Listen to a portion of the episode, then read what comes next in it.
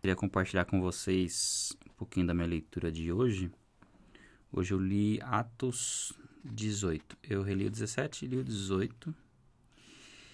Bom, o 18 é quando Paulo vai para Corinto. Eu grifei algumas passagens aqui. É, Paulo sofria muita perseguição né, dos judeus. E aí no versículo 9 diz assim: Certa noite o Senhor falou a Paulo em visão: Não tenha medo, continue falando e não fique calado pois estou com você e ninguém vai lhe fazer mal ou feri-lo, porque tenho muita gente nessa cidade. Assim, Paulo ficou ali durante um ano e meio ensinando-lhes a palavra de Deus. E também é, a gente tem Apolo, falando de Apolo, lá no final do, do capítulo 18, né? Que ó, enquanto isso, um judeu, um judeu chamado Apolo, natural de Alexandria, chegou a Éfeso, era um homem culto e tinha grande conhecimento das Escrituras fora instruído no caminho do Senhor e com grande fervor falava a palavra e ensinava com exatidão acerca de Jesus, embora conhecesse apenas o batismo de João. Logo começou a falar corajosamente na, na sinagoga. Quando Priscila e Áquila o ouviram, convidaram-no convidaram para ir à casa e lhe explicaram com mais exatidão o caminho de Deus. Querendo ele ir a Caia, os irmãos o encorajaram e escreveram aos discípulos que o recebessem. Ao chegar, eles, ele auxiliou muitos que pela graça haviam crido, pois refutava vigorosamente os judeus em debate público, provando pelas escrituras que Jesus é o Cristo.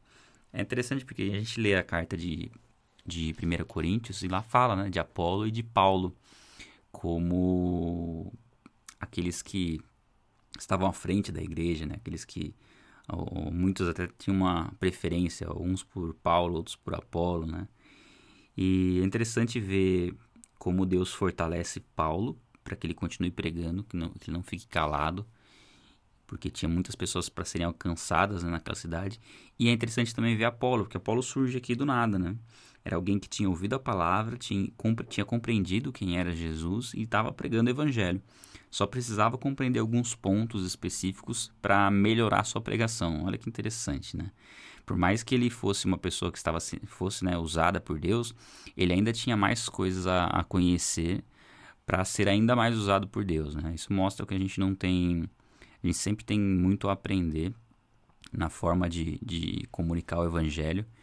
É, mostra também que o pouco que nós sabemos, né, a respeito de Jesus já é suficiente para a gente falar a respeito dele. A gente não precisa esperar para ter muito conhecimento para começar a falar de Jesus mas também nunca teremos o conhecimento suficiente que não tenhamos algo a aprender, né?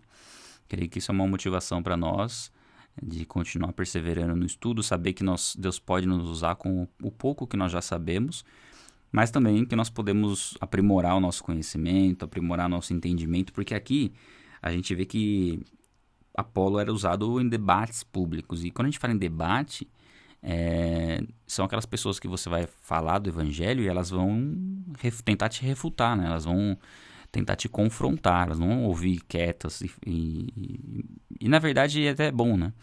Porque quando sempre falo sobre isso, né? Quando você é confrontado, isso faz com que você vá aprimorando os seus argumentos, vá edificando a sua fé.